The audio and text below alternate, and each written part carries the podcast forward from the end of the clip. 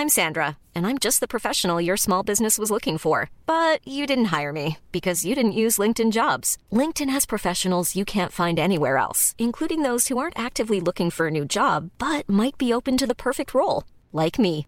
In a given month, over 70% of LinkedIn users don't visit other leading job sites. So if you're not looking on LinkedIn, you'll miss out on great candidates like Sandra. Start hiring professionals like a professional. Post your free job on linkedin.com/people today. Heraldo Podcast, un lugar para tus oídos. Noticias del Heraldo de México. Presidente Andrés Manuel López Obrador indicó que ordenó hacer una investigación a fondo sobre el atentado contra el periodista Ciro Gómez Leiva, al tiempo que descartó que se trate de una persecución del gobierno federal debido a que hay diferencias de ideales entre el comunicador y el mandatario federal.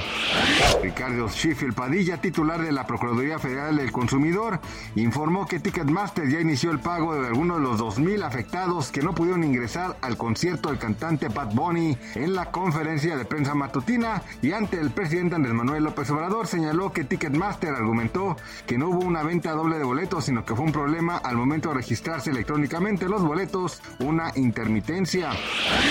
El Papa Francisco sorprendió al mundo al dar unas declaraciones al diario español ABC en las que dijo que poco después de haber sido elegido pontífice en 2013, firmó su carta de renuncia anticipando algún problema de salud que le impidiera seguir ejerciendo sus funciones al frente de la Iglesia Católica y como jefe del Estado Vaticano. No es el primer obispo de Roma en hacer esto, pues Pablo VI hizo lo mismo durante su pontificado, el cual sucedió desde el 21 de junio de 1963 hasta su muerte en 1978.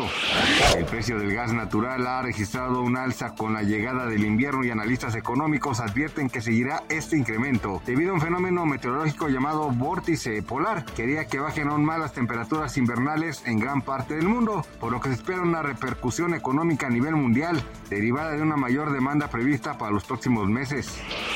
Gracias por escucharnos, les informó José Alberto García. Noticias del Heraldo de México.